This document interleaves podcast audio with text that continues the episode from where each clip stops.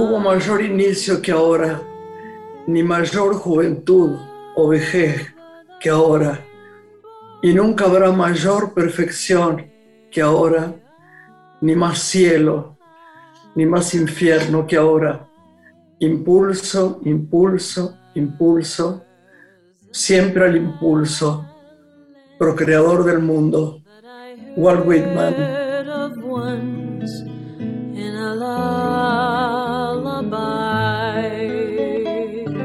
Hola Lore. ¿Cómo estás? Bienvenidos. Walt Whitman, ¿no? Me gustó mucho. Sabes que yo no sabía que había sido considerado el padre del verso libre como autor americano y que su libro Hojas de hierba había sido muy controvertido en su época, ¿no? Porque él abiertamente se refería a la homosexualidad que en ese tiempo aparentemente no era bien visto. Y él fue poeta, enfermero, ensayista. ¿Sabés quién era fan de él? ¿Quién era el fan más grande que tenía? Borges. Borges lo elegía por sobre todas las cosas. Muy impresionante, Walt Whitman. ¿eh? Muy interesante para abrir el programa de y Además, y además eh, Lore, en este momento nunca habrá mayor inicio que ahora, ni mayor juventud o vejez que ahora, parece escrito ahora. ¿eh? Eso nos acerca a la poesía, ¿no? Autores absolutamente contemporáneos. Cada vez que acercas un poeta y referís al tiempo en que escribió ese poema, decimos, parece que lo escribió en este tiempo. No se puede creer cómo nos junta la cultura de la poesía, ¿no? Tenía que contar algo y me olvidé. Ah, tienen que escuchar nuestros podcasts, ¿no? Sí, los programas de, este ciclo o del resto de los programas de Radio Nacional están disponibles en la web y en Spotify también. Allí van a encontrar todos los programas que no han tenido oportunidad de escuchar y los que quieran volver a disfrutar. Qué bueno, qué bueno saberlo. Bueno, ¿qué hacemos? Esperamos un poquito, ponemos una música. Música para presentar el programa. a nuestro invitado. Ahí está. Lo recibimos. Ahí vamos.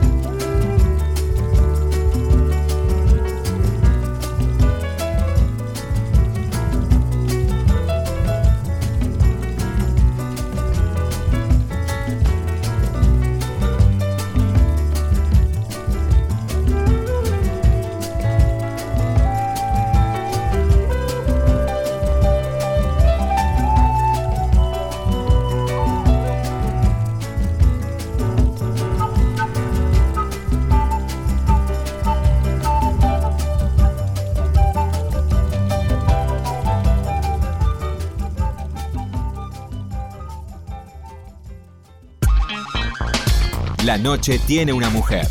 Graciela Borges en la radio pública.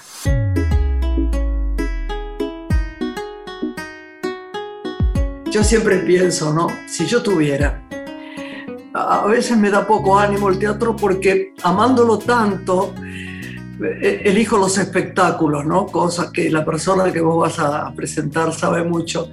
Pero digo, si yo tuviera este chico que pusiera la luz, que hiciera eh, la dirección y que organizara todo tan bien como lo hace siempre, la verdad que la vida sonreiría y uno tendría más ganas de hacer más cosas arriba del escenario, ¿no?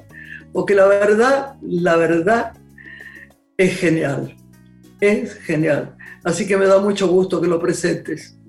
Hoy nos honra con, su visita. Él es director, iluminador, director artístico, director técnico, experto, como decías, en el montaje de luces y puesta en escena también de grandes obras musicales. Ha realizado trabajos en nuestro país, pero también en España, en Estados Unidos, en México y en otros espacios. Y es multipremiado artista que ha dirigido importantes shows en vivo. Está preparando el musical Aquellas Pequeñas Cosas con canciones de Joan Manuel Serrat. Ay, ay, ay, ay, qué bueno. Entre otras obras para estrenar en Buenos Aires. Y actualmente dirige Juegos, ¿Cuál es el límite? que puede verse en la sala Pablo Neruda del Paseo a la Plaza. Hoy nos visita aquí en Radio Nacional Ariel del Mastro. Muy bienvenido, Ariel, ¿cómo estás? Hola, Ari. Qué buena Hola, Ariel. ¿Cómo estás? Bien, mi amor, bien.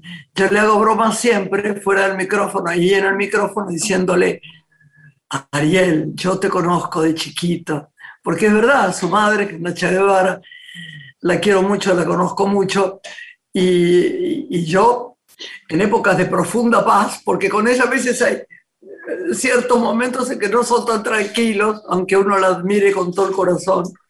Este, hay momento de profunda paz y momento de profunda discordia, digamos, por llamarlo de alguna manera. bueno, Ariel, qué alegría, cuánto has caminado en esta vida, ¿no? Cuánto, cuánto sabes que yo pensaba anoche que ibas a estar en la radio hoy vos sí que sos una de esas personas que termina a mano las cosas, ¿no? Porque es tan difícil hacerlo, ¿no? Yo siempre se lo digo, por ejemplo, a Tolcachir, le digo, qué bueno que vos eh, trates de tener la excelencia, ¿no? Porque uno ve el trabajo del hacedor, del director, de la luz. Y un día, volviendo a tu madre, yo le dije, ay Nacha, qué bárbaro, en tal escena por decir una de las miles de cosas que hiciste, ¿cómo podías tener ese cuerpo, esa, esa manera de manejar los volúmenes, la, la, la, la gracia? y me dijo, mirá, es la luz, es la luz de mi hijo. Y es verdad, es verdad. La luz de él es, ay, ay, ay, ay, ay, como la de nadie. ¿eh? Y como siempre, el problema está en dos sitios. El problema está en la mirada y sobre todo en la luz. Así que bueno, acá lo tenemos Ariel para que nos cuente cosas. Qué bueno lo que decís, qué emocionante, gracias. ¿Cómo fue tu comienzo, Ariel, artístico con, con la luz? ¿Cómo fue esa decisión de empezar por ese rubro artístico, el que abrazaste desde comienzos de tu carrera y que no abandonaste a pesar de haber explorado otros territorios ¿no? del arte? Lo tengo un poquito más abandonado ahora porque al dirigir, ahora te cuento cómo empecé, al dirigir como que tenés que darle mucha bola a una cantidad de cosas, entonces empecé a derivar un poco la luz. La miro como director y tengo como una tendencia natural a mirar la luz, pero no, no estoy haciendo ya todas las puestas de luces en mis espectáculos porque me requieren mucho tiempo otras cosas, entonces prefiero tener como una mirada más global y dentro de esa mirada global entran las luces. Ahora volviendo a cómo empecé, fue por un, una cosa del destino. Viste que hay cosas que pasan y no sabes bien por qué. Estábamos de gira por España con Fabero y con Nacha, son mi mamá y, mi padrastro, que fue casi como mi padre. Sí, eh, sí, totalmente. Y bueno, estábamos de gira, allá las giras son durante el verano, entonces nosotros no teníamos escuela en el verano, entonces nos llevaban. Yo era bastante molesto, entonces estaba todo el tiempo preguntando, ¿y para qué sirve esto? ¿Y para qué sirve aquello? ¿Y por qué esto es así? Un poco rompe pelotas, pero bueno. Y, un día faltó el seguidorista, el seguidorista es esa luz que sigue a las personas, esa luz que se va moviendo en el escenario. Y dijeron, bueno, que lo haga el hijo de Nacha, que está ahí siempre, sabe dónde va, que hace la luz. Bueno, y ahí fue. Y entré ese día a ser el seguidor y después volvió la persona que se había enfermado, hice pocas funciones.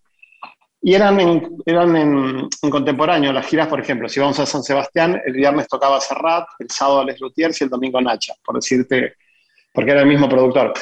Y a otra semana se enfermó el seguidorista de Serrat, y entonces también fui a trabajar un tiempo con él. Y ahora en las vueltas de la vida, increíble. Y ahora en las vueltas de la vida estoy dirigiendo un espectáculo con él en España, que es, eh, no es un bio, es decir, no habla de la vida de Serrat, sino que usamos las canciones de él para construir unas historias de relaciones de personajes.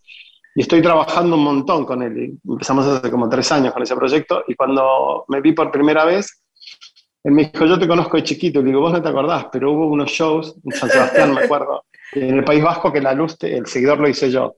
Bueno, quedó como esa anécdota divertida. Yo tenía 15 años, así que imagínate, hace mucho, mucho tiempo ya de eso de todas maneras siempre te decimos lo mismo, ¿no? Yo te conozco de chiquito. Serrat, yo, todo.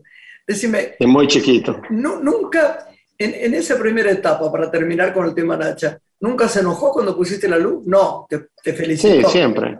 No, siempre Viste que la puteada está como al orden del día, ¿no? Pero el amor, ser mamá y todo, pero digo, sí, sí, sí, me puteó más de una vez. Y yo la puteé más de una vez también. Ahí se mezcla la relación madre-hijo, todo lo que significa todas esas cosas, y lo laboral. Ahora nos llevamos mucho mejor. Cuando era más joven todo era más confrontativo, como todo en la vida, ¿no? Claro. Todos queremos tener la razón y a veces no nos damos cuenta que escuchar un poquito está bien, porque entenderemos al otro porque también está diciendo esas cosas. Pero bueno, así cuando éramos más jóvenes confrontábamos más. Ahora ya no. Hay una cosa que es genial, ¿no? Dice, ¿qué crees? ¿Ser feliz o tener razón? Ahora uno se inclina más a ser, feliz, a tener razón. Antes no. Y aunque entregues la razón y el control y todo, decís, sí, ¿qué me importa? Prefiero que este momento sea agradable, que pasemos bien estos 20 minutos y si quieres tener la razón, tenela porque a mí ya no me importa. Es lo que vos decís. Priorizamos la felicidad por la razón. Verdad, verdad, verdad. Una gran verdad. ¿Cómo eh, se da ese proceso creativo que, que, estás transitando al trabajar con Jordi Galcerán y con Serrat, ¿no? ¿Qué aprendizajes? ¿Qué brindás vos? ¿Qué sentís que te brinda el trabajo en equipo? Una experiencia tan distinta para artistas de aquí. Fue un aprendizaje muy grande porque sobre todo yo de chiquito, para mí Serrat era como un ídolo, no, significa que no lo sea ahora. No, claro. Pero cuando sos chiquito idealizás todo, aparte era un momento donde la libertad tenía otro valor y la lucha por la libertad éramos mucho más guerreros. Ahora las cosas como que ya nos han puesto un coto y nos dicen un poco dónde podemos ir y dónde no, pero no hablo de la pandemia, estoy hablando de una cosa más profunda. Sí, claro. Eh, entonces, para mí era como un ídolo verlo y hoy volver a trabajar con él 30 años después o 40 años, 30 años después. Eh, lo ponía todo en un lugar de mucha admiración. Y viste que cuando vos lo sabés eso, con los artistas uno a veces los admira, pero cuando los conoce como persona eso se derrumba inmediatamente, ¿no? No es el caso de él, ¿no? no es, el caso de él. él es como es en persona, como es como artista. Entonces, es muy gratificante. Tenemos un montón de charlas en las que se habla de la vida y cosas que nos atravesaron en el pasado y cómo era mi imagen de lo que significaba para la libertad, ponerle que es un tema de él en ese momento y lo que significa hoy, porque para hacer un espectáculo nuevo, que eso es lo que me preguntabas, hay que resignificar en el contexto de hoy y ahora esas canciones. Porque si no queda totalmente de modé, si nosotros no las contextualizamos en lo que significan para hoy, para nosotros las canciones, va a quedar como un espectáculo que van a ir a ver la gente de 70 años, entonces no lo puedes hacer universal. Claro. como muy chiquito en la mirada. Entonces, bueno, como enfrentarse al material y qué nos pasa con ese material hoy. Ese fue como mi gran premisa, ¿no? No que le pasaba a Ariel cuando en los 80s o en los 90s era como el símbolo de la libertad y las cosas que teníamos que cambiar, que después lamentablemente nos fuimos dando cuenta que no todo se puede cambiar, que hay cosas superiores a nosotros que manejan las cosas y no hablo de Dios. Eh, entonces, también pones en otro contexto las cosas. Y dentro de ese contexto fue agarrar ese material que era para cuando éramos jóvenes muy importante para nosotros y contextualizarlo en el aquí y ahora, que es importante para la gente más joven hoy. Y fue como entrar en la discusión, bueno, esta canción iría, pero ¿por qué? ¿Por su valor histórico o por su valor contemporáneo? Y entonces fue muy interesante en ese aprendizaje qué le pasaba a él cuando compuso las canciones, extrapolar esa sensación del autor a hoy qué nos representaría. Bueno, encontrarle aristas. Creo que todo tiene aristas, entonces le fuimos encontrando como le arista a cada canción para que no quede solo por el homenaje eh, a Hernández o a Machado, sino para que quede por el homenaje en sí a la música eh, en el momento que sea. Ese fue como el gran, gran desafío de enfrentarse a ese material. Vos sabés que es increíble, ¿no? Pero vamos a contar, no lo frívolo, lo emocional las mujeres moríamos de amor por, por Serrat. Sí, las jóvenes, las más grandes. Iba a comer a lo de Elena Ross, a lo de Parrilla Rosa, a lo de Elena Goñi, y que en ese momento está, íbamos todos. Creo que vos también ibas en algún momento. Seguro. Y, y, y entrabas y todos, ¡ay! Parecíamos tontas porque era, y él un día que me vio en un espectáculo y dijo, ¡ay!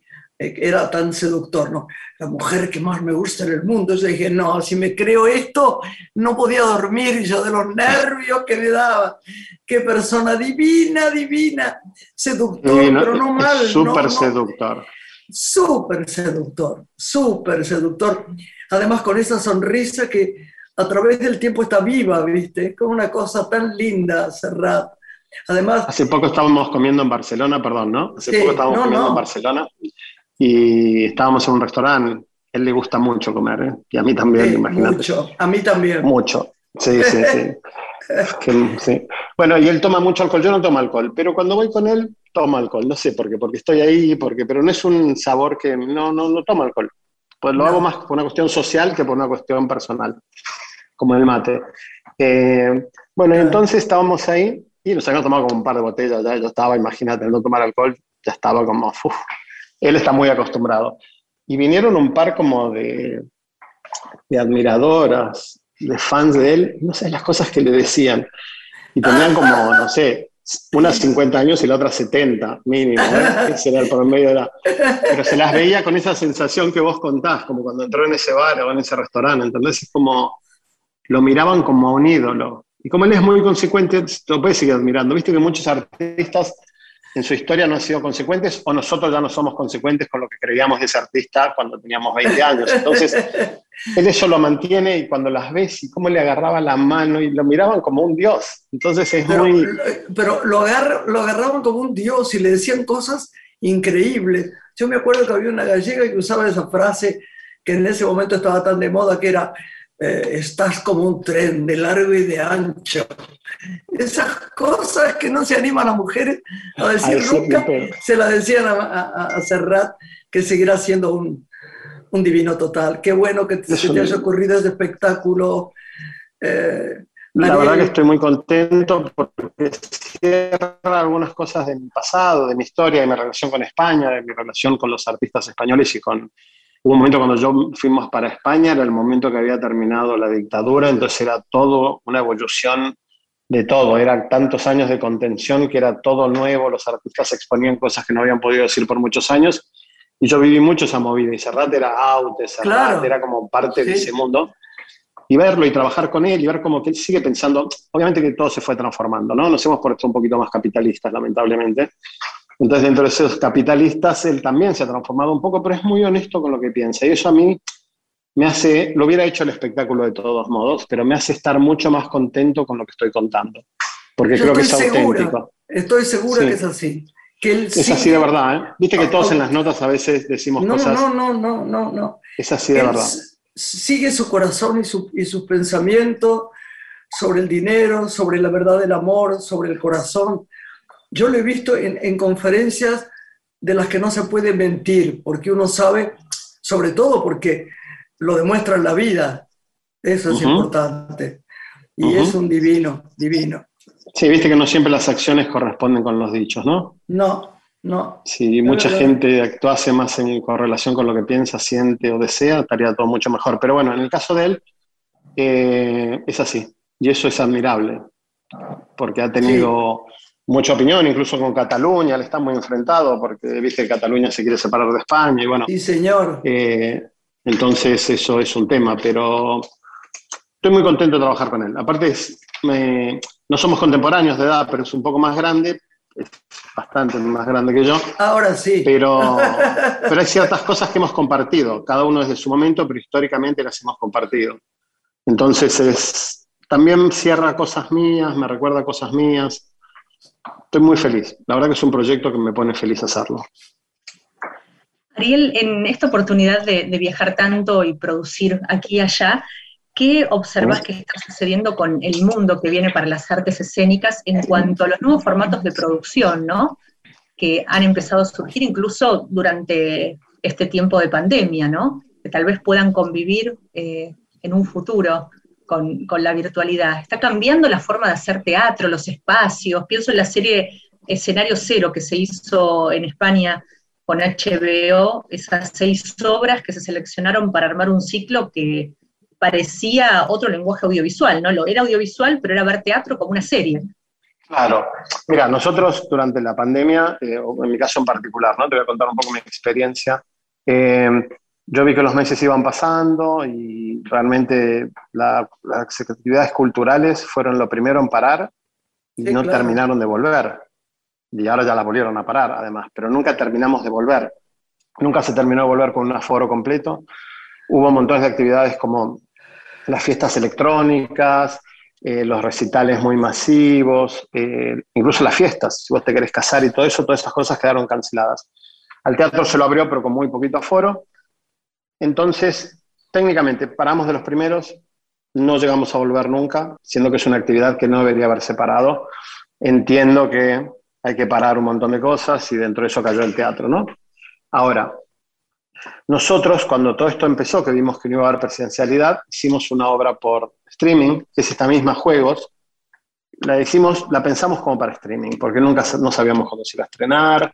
Después te contaré qué pasó y que está muy bien, pero digo, entonces la pensamos con un lenguaje cinematográfico. Yo no quería hacer como algunas plataformas que ponen una cámara como la italiana. La italiana significa como el espectador, como la mirada que tiene el espectador sentado en la platea.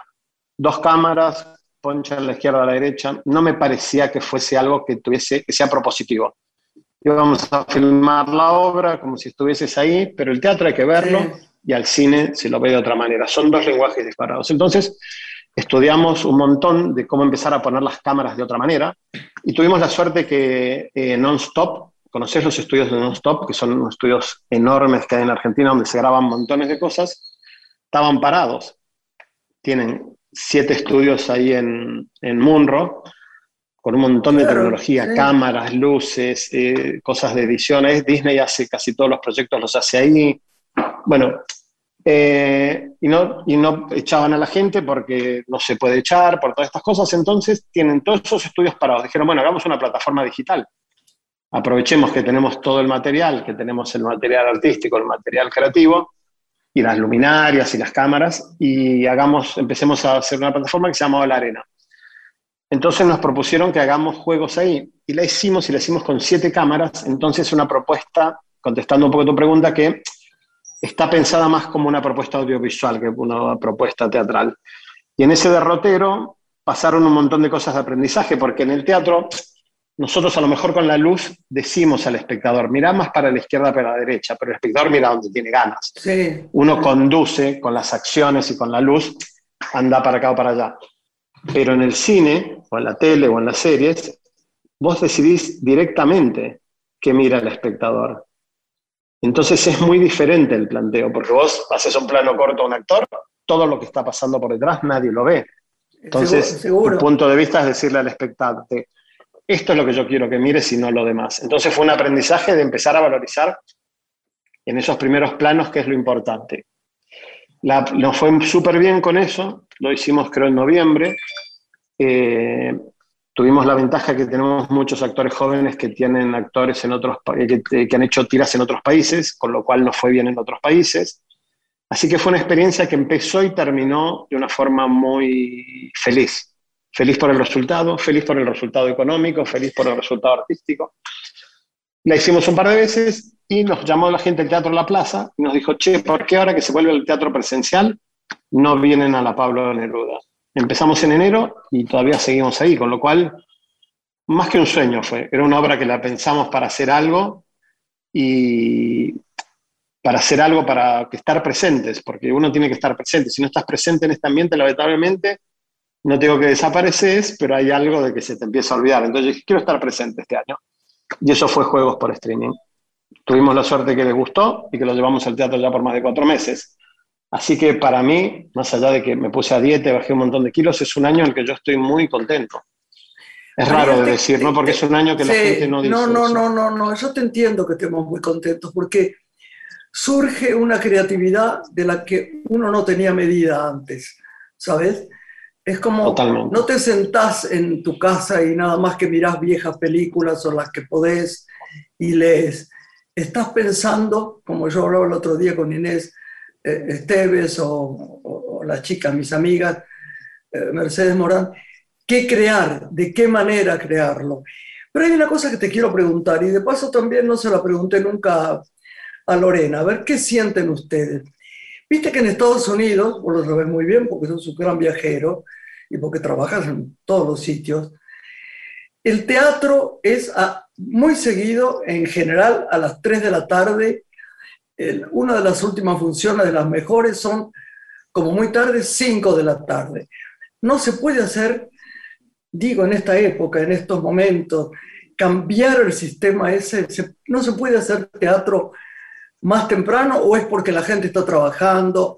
Porque, ¿Por qué? A ver, ¿qué, qué, opinas vos, Ariel? Yo creo que en los países donde hay teatro a las 3 de la tarde, por ejemplo en Estados Unidos, que hay miércoles y sábados teatro temprano, es un público que hay mucho turista. Entonces el turista le da lo mismo ir a las 3 que a las 7 de la tarde. Ah, Me parece que nosotros, en particular ahora plena pandemia, no hay mucho turista porque nadie está viajando. Entonces, si vos trabajás, hasta las 6, 7 no salís. Es medio difícil hacerlo a esa hora, a no ser que sean las vacaciones de invierno que se hable un espectro, los family shows que abren como el espectro de llevar a los chicos temprano. Y además una cosa muy significativa que está pasando, que nadie lo visualiza demasiado, es, están funcionando mejor los espectáculos en que va gente joven a verlos que los espectáculos que históricamente va la gente de teatro. Mira vos. La gente de teatro históricamente tiene de 40 para arriba. ¿sí? La de teatro como de toda la vida. 35 como mucho para arriba, pero te diría que... El que paga la entrada, el que después puede irse a comer una pizza o lo que fuera. Exacto, exacto. Es gente con un poder adquisitivo alto, además, por eso que anuncias. Esa gente, no solo además de los problemas económicos que tienen o no, no hablemos de eso, lo que yo te digo es que tienen miedo. Entonces, si te fijas en las recaudaciones, que las recaudaciones son paupérrimas, ¿eh? nosotros estamos haciendo un éxito con 80 personas por función. Claro, claro. Con 80 personas con función hace un año éramos el peor de los fracasos. ¿Entendés? Digo, ha cambiado el parámetro, es, muy duro lo que te estuve contando, pero los espectáculos que convocan que el ah. expectante es gente más joven, están yendo mejor. Porque el joven tiene menos miedo a salir. Claro. Y está muy aburrido de estar encerrado, con lo cual aunque se junta un poco de guita, aunque no tenga mucha, y va. El público más grande, esa sección de brujas, que brujas le está yendo bien y es de un público realmente grande, las demás cosas solo están yendo bien, en su gran mayoría, las cosas dirigidas a un público más joven. Llámese el espectáculo de Nico Vázquez, llámese el espectáculo de Radagás, llámese nuestro espectáculo, llámese Casi Normales, porque tiene un público más joven. Entonces ese paradigma también está cambiando porque los productores, hablando el otro día con un productor, decían, nosotros siempre hemos hecho teatro para gente grande. Porque el perfil de la gente que puede pagar 2.000, 2.500 pesos o lo que fuese costar una entrada, no es un pibe que está en la facultad. No, no. Entonces eso cambió y creo que también hay que empezar a mirar a esa gente y entender que también van al teatro y que necesitan un espacio y que la cultura también es para ellos. Y a lo mejor tener días más baratos, o si tenés menos de 30 años pagás la mitad, como se hace en tantos países. Muy bien, perfecto. Me parece que algo de eso habría que hacer. Me parece que si de todo lo que pasó no aprendemos, no sirvió para nada. Esto sirvió solo para que mueran un montón de gente. Me parece que tenemos que tener un aprendizaje como sociedad de la cantidad de cosas que no tenemos que seguir haciendo de la misma manera. De hecho, creo Entonces, nada. que sí, en tiempos de pandemia, ¿no? con tantos streaming, muchas empresas se plantearon que se acercaba un tiempo de formación de nuevos públicos, ¿no? Que eso le iba a permitir a las empresas elegir dónde sponsorear. Eh, era un gran desafío, cómo acercar a las nuevas generaciones al teatro, que con lo que estás citando claramente empezó a generarse un cambio. Y en relación a lo que decía Graciela, hace ya un tiempo en la Argentina, los domingos son un día también elegido por muchas salas independientes para hacer teatro de pronto al mediodía, que ha funcionado muy bien, ¿no? cortado con la pandemia, pero ha, habido muchas experiencias de, buenas obras que han funcionado durante varias temporadas los domingos a las 12 del mediodía, a las 2 de la tarde. Es decir, que hay un nicho cautivo de público que sí está como esperando otras posibilidades horarias también, ¿no? Que veremos qué pasa después de este tiempo cuando todo se reacomode. No sé si coincidís.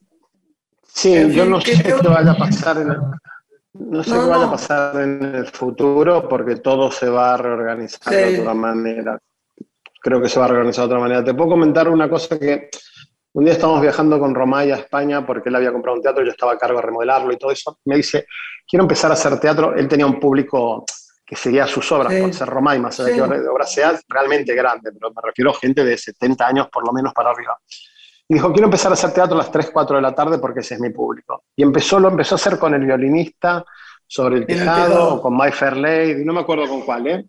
Y la gente empezó a ir. Y cuando vos veías la cola, el promedio de edad era altísimo. Y lo hacían los domingos a las 4 de la tarde, creo. Y ese nicho, él no digo que lo descubrió, pero lo puso en valor en el teatro comercial, porque en el teatro independiente eso pasa mucho. Y después no se volvió a hacer. No sé por qué no se hace, porque hay mucha gente grande que está más cómoda yendo a las 4 de la tarde, no lo tiene miedo a salir de noche. Sí, sí. Sí, no sé por qué no se institucionaliza. Sobre todo para hay para todo. En este momento, culturalmente, tenemos que tocar todo. Y abrir todas las puertas, todas las ventanas. Convocar. Porque además, ¿qué hace la gente sin cultura, sin entretenimiento? Sin el entretenimiento de la cultura. De, de, de, Eso es lo que los gobiernos deberían entender, que esto va más allá de un protocolo, que aparte lo respetamos. ¿Sabes qué? Nos hisopamos todas las semanas, todos los elencos de la capital federal nos hisopamos una vez por semana. Nadie, solo la gente de salud se hisopa una vez por semana. Entonces digo, y los protocolos realmente, no sé si hayan ido al teatro, se respetan de una manera, ¿sabes por qué se respetan tanto? Porque queremos seguir haciendo arte.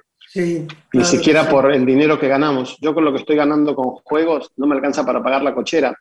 Entonces no lo estamos haciendo por dinero. Es una resistencia, es la manera hoy en este mundo que ya las ideas se han pulverizado un poco, también es una forma de hacer resistencia. Es decir, el teatro cura, el teatro no enferma y además el protocolo está muy cuidado. Entonces, sigamos estando, porque si no estamos van a hacer shoppings ahí, ¿eh? como en el Ateneo. Es verdad, es verdad.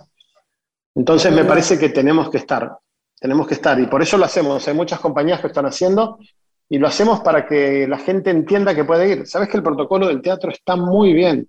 Son filas separadas. Cuando entras, entras primero el sector A, después el sector B, después el sector C. Y al salir, como lo sabían, ¿te acordás? Se va primero el sector C, después el sector B. Te toman la temperatura, hay mail, hay números de teléfono por si alguien no llega, llega a tener COVID para generar la burbuja. Pero Ariel, mucho menos que en los shoppings y que, eh, que, que, en los casinos. En, los, casinos, por favor. En el bondi, en el bondi, dale. Claro, entonces creo que a veces, y no estoy hablando ni de banderas azules ni amarillas, ¿eh? no te estoy hablando de eso, te estoy hablando de nuestro país, nuestra sociedad, que somos un todo. Después podemos tener ideológicamente diferencias, pero somos un todo. Hay ciertas cosas que se tendrían que ver de otra manera. Porque el teatro de verdad, el teatro como otro tanto, yo te hablo del teatro porque es el rubro al que pertenezco y es el que quiero defender, pero digo, hay un montón de lugares donde no nos estamos contagiando. Está comprobado en el mundo que no es un lugar de contagio. Pues no te puedes sacar el barbijo, porque si te casa el barbijo, las acomodadoras te vuelven loco. ¿Viste? Con el puntero láser, con ese para que no grabes, que usaban antes para que no grabes con el teléfono, te sacas el barbijo, te apunta con el puntero lo cuidamos, es un laburo que lo cuidamos, ¿sabes por qué? Porque no queremos que desaparezca. Digo, en esta obra que haces, en juegos, además la necesidad de una obra que invita a reflexionar a nivel familiar, porque uno sale del espectáculo y dialoga con sus hijos, con amigos sobre los temas tan importantes que atraviesan el espectador. Hablas de bullying, hablas de maltrato, de violencia intrafamiliar, de abusos. Creo que es una obra hoy más que nunca necesaria, protagonizada por jóvenes que viven esta realidad, ¿no? En todo tiempo y en todo país. Vengan a verlo porque realmente nosotros estamos, es una cosa muy loca lo que nos pasa con eso. Ahora viste que hay materiales en que vos ya sabes hacia qué público vas. Decís, bueno, este es mi público, este es mi nicho, porque estoy contando una historia así. No le estamos encontrando el público exacto a juegos.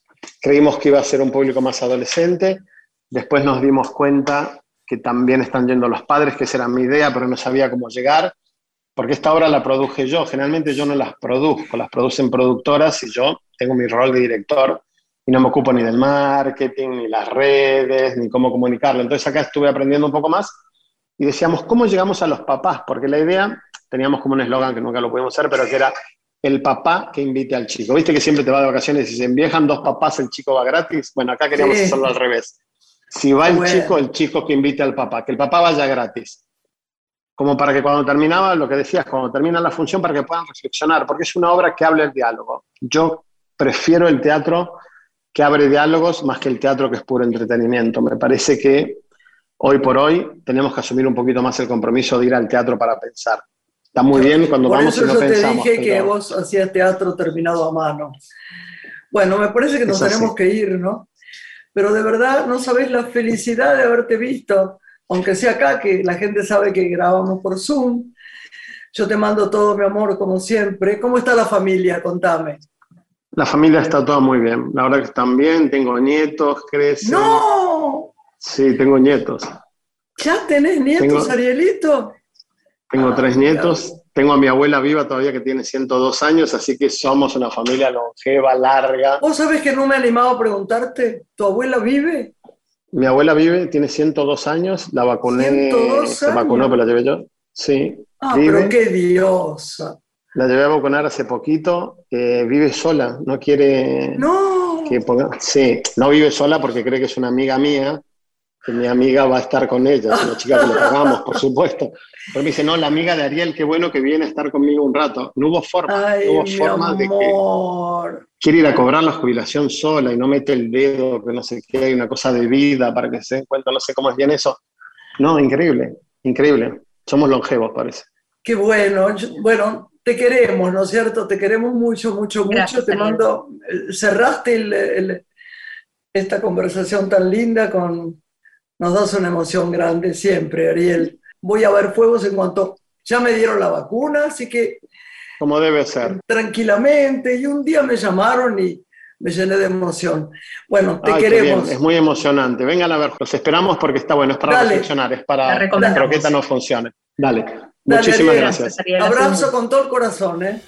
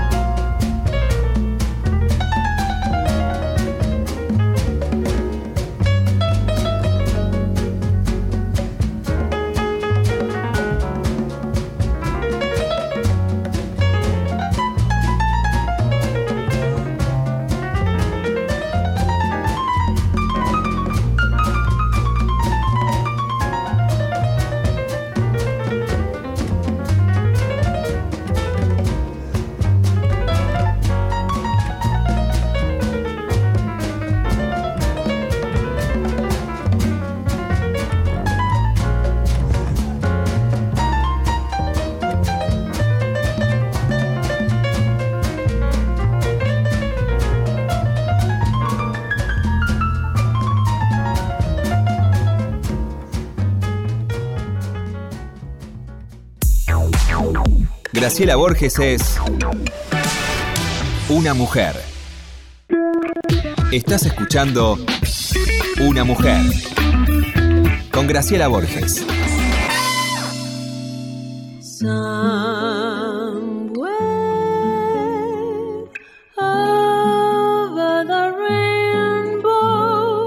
Bueno, Lore, acá estamos. Seguimos con alguien estupendo, querido, inteligente, sensible, gran periodista. ¿Lo quiere presentar? Claro que sí. Es crítico cinematográfico, profesor universitario y periodista cultural. Crítico del diario La Nación, premiado por las embajadas de Italia y Serbia y condecorado por el gobierno de República Checa. Es además académico de número de la Academia de Artes y Ciencias de la Comunicación. El señor Pablo De Vita nos visita hoy. Pablo, muy bienvenido. Eh, la verdad, una alegría como siempre. Hola Lorena, ¿cómo estás? Gracias. Pablito, adorada y admirada. Pablito, oíme, oíme una cosa, de verdad te interrumpo para decirte que si seguimos diciendo todo lo que sos, directamente se acaba el programa. No, no, por favor, por favor. Lo único que espero que eh, me recuerden como una buena persona. Después todo lo demás todo pasa. No, pero aparte de Este. buena persona, que lo has sido siempre, sos un, un sabio en esto. Y hay mucha gente que guitarrea, ¿viste? Y guitarrea es una palabra que no me gusta usar mucho, pero que en realidad no, eh, no se informan, no son investigadores, dicen cosas. Bueno, te dejo charlar lo que vos quieras con Lore, a ver. Yo lo que quería decir, ante todo, es que muchas veces me toca hablar de cine, pero uno habla muchas veces de cine, pero no habla con el cine. Y hablar con Graciela Borges es hablar con el cine mismo. Así que la verdad que Gracias, mi amor, muchas un gracias. lujo como siempre. Recuperando el cine, Pablo, que, que citás, nos preguntamos cómo está transitando esta industria, este tiempo de pandemia, considerando que involucra a, a la exhibición, a la distribución y a la producción, ¿no? Pensando, por ejemplo, que el Inca no recauda, si no es con este fomento del cine, y no puede financiar así las producciones nacionales, ¿no? ¿Qué pasa con las salas? ¿Qué pasa con la realidad de cada uno de estos rubros? Uy, pasa de todo. O sea, creo que tendríamos que hacer una novela por entregas, porque bueno, hay muchas cuestiones del año 2020 que continúan en el año 2021 con respecto, lógicamente, al, a lo que significan los avatares de la exhibición y también de la producción cinematográfica por la pandemia del COVID-19. Quiero decir que es algo que pasa en todo el mundo, no es exclusivamente un problema argentino, eh, porque nosotros los argentinos somos muchas veces muy endogámicos y pensamos que nuestros problemas son más grandes o más gran, importantes o más trascendentes que los del resto del mundo.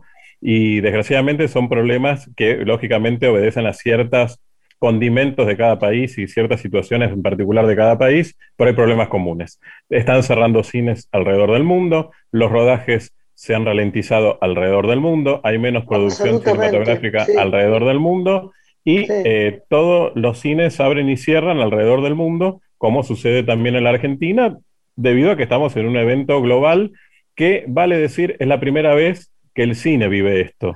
Y eso es algo muy interesante, porque ni siquiera en la Segunda Guerra Mundial existió una interrupción a nivel global y ni siquiera en, dentro de los países en conflicto de ¿Verdad? la exhibición cinematográfica. Ahora tenemos un parate absoluto en todo el planeta.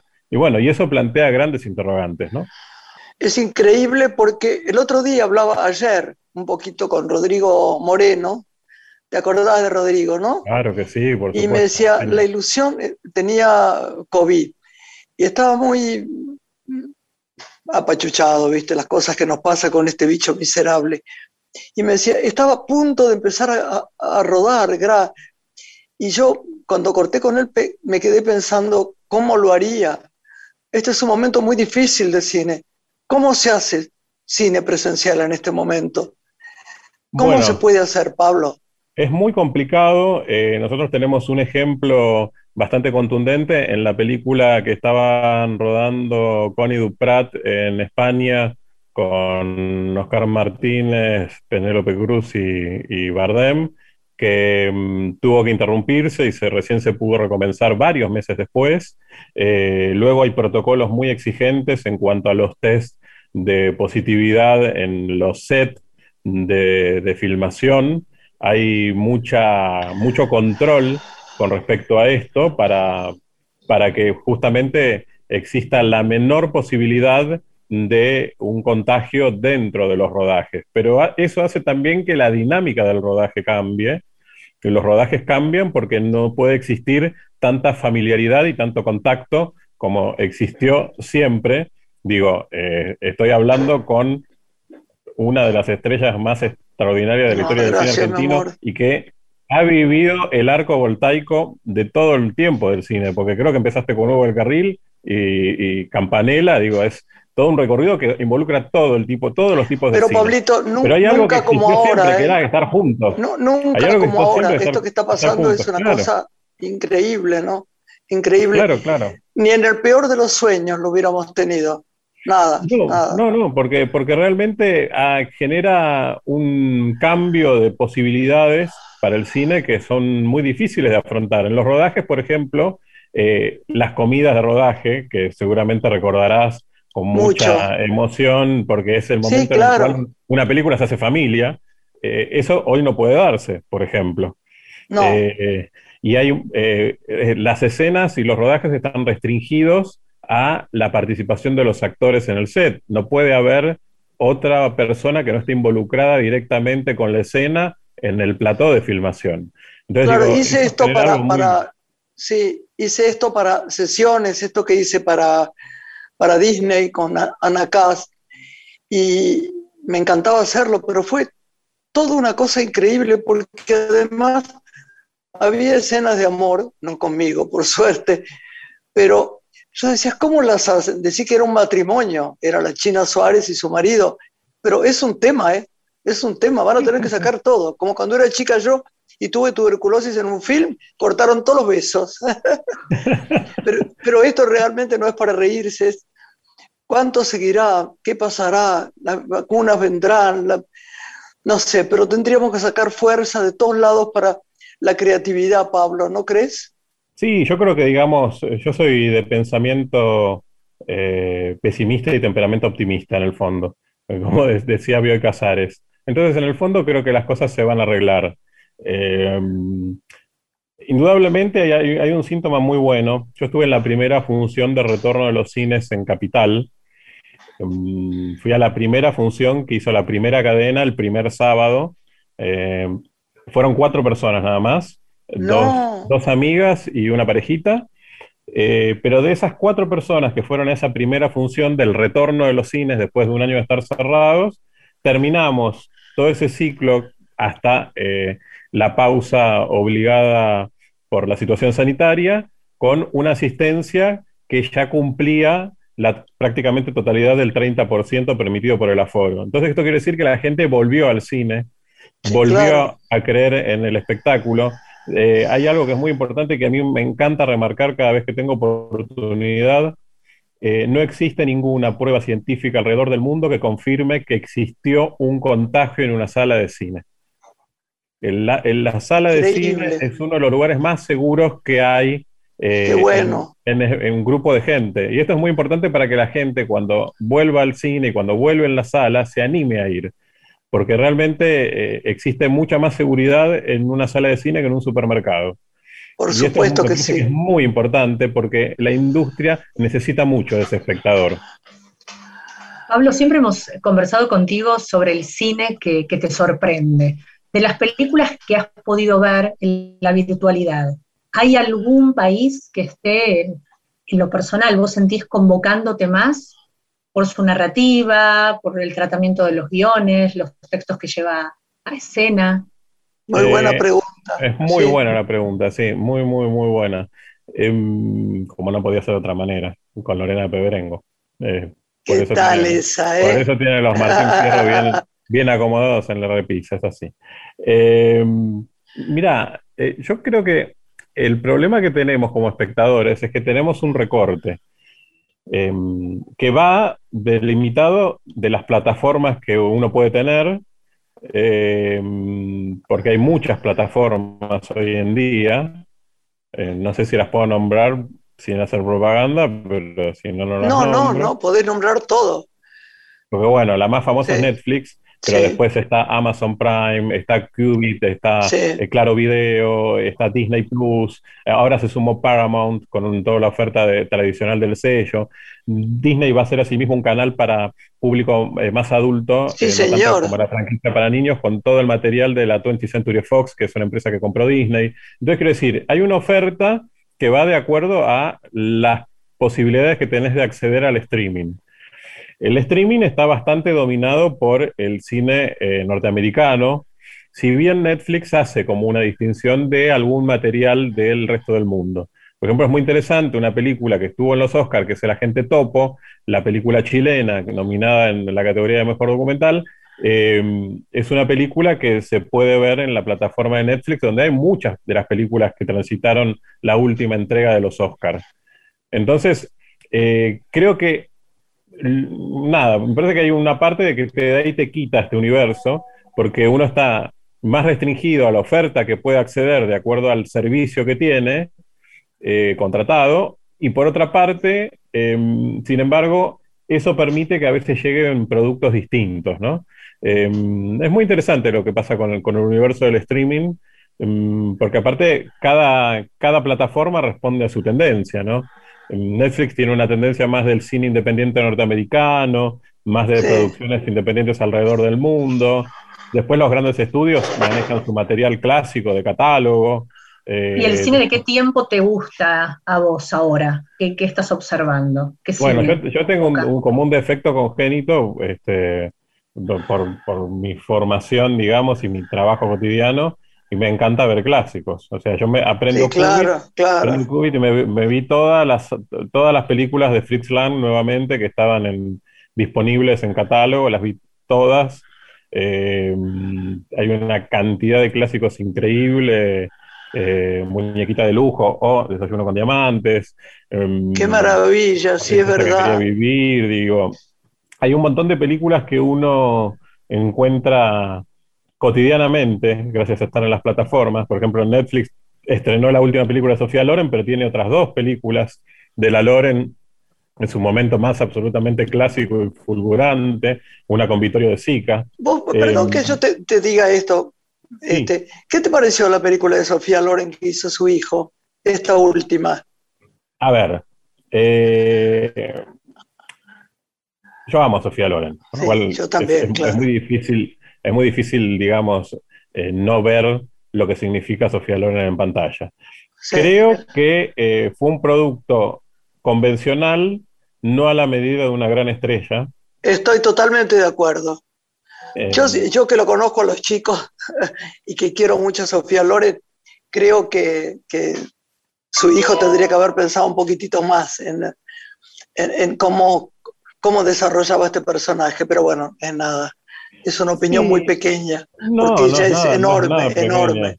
Pero, pero digamos, hay algo que asimismo igual es mágico, porque por más de que la película sea muy elemental en, lo que significa lo cinematográfico, eh, ella brilla, ella tiene un ángel que trasciende eh, todo. Todo, todo. y eso se pone en manifiesto cuando hay una gran figura. Y esto, y esto es así. Y, lo que demuestra Sofía Loren es que continúa siendo una leyenda absoluta como los Sin duda, sin duda. Pablo, y en materia de series, antes de despedirnos, preguntarte por qué Borgen se transformó en un suceso entre las series de ficción, ¿no? Filmada hace 10 años, centrada en el sistema político de Dinamarca. ¿Por qué se transformó en una serie adictiva? Es muy interesante la pregunta, porque em, hay, algo muy simpático. La periodista que, la periodista, perdón, la actriz que hace de Catrín, de Katrina, que es la periodista de la serie, estuvo en la Argentina en un lejano festival de pantalla Pinamar, y que seguramente estuvimos con, Graciela en aquel momento. Sí, sin duda. vino a presentar una película de, Billy August que se llamaba La Pasión de Marie, sobre la mujer de, de Pentin Severin Kroyer, el pintor, el famoso pintor danés, Em, la película la había dirigido Billy August, el director ganador del Oscar de Pele el Conquistador, pero eh, fue una presencia que pasó absolutamente inadvertida y ella ya era un fenómeno en el mundo europeo, porque la serie no había llegado acá. La serie tardó 10 años en llegar a la Argentina, pero creo que en, en virtud de lo que significa el universo político y siempre tan efervescente el universo político en la Argentina, la serie precisamente tuvo un foco de atención desde ese lugar, desde el lugar del contexto. Pablito, Pablito es una trama extraordinaria. Desgraciadamente, desgraciadamente termina el programa, pero te queremos invitar para otro día porque oírte siempre es una maestría. Te quiero mucho, mucho, mucho, mucho, te queremos mucho y gracias por haber estado hoy acá. ¿eh? Yo te quiero agradecer enormemente a vos, Graciela, por todo lo que significás y por todo lo que te queremos y realmente todo lo que sos. Gracias. Y a Lorena, porque realmente Lorena. Y Lorena, que es tu fan, es tu fan. Yo soy, el fan de Lorena. Yo soy el fan de Lorena. Un beso grande. Gracias, Pablo. Un beso enorme. Muchas gracias hasta, a ustedes. Hasta la próxima. Adiós, Lore. Nos vamos. Adiós, mi amor. Una mujer se ha perdido. Conocer el delirio y el polvo se ha perdido esta bella locura, su breve cintura debajo de mí. Se ha perdido mi forma de amar, se ha perdido mi huella en su mar.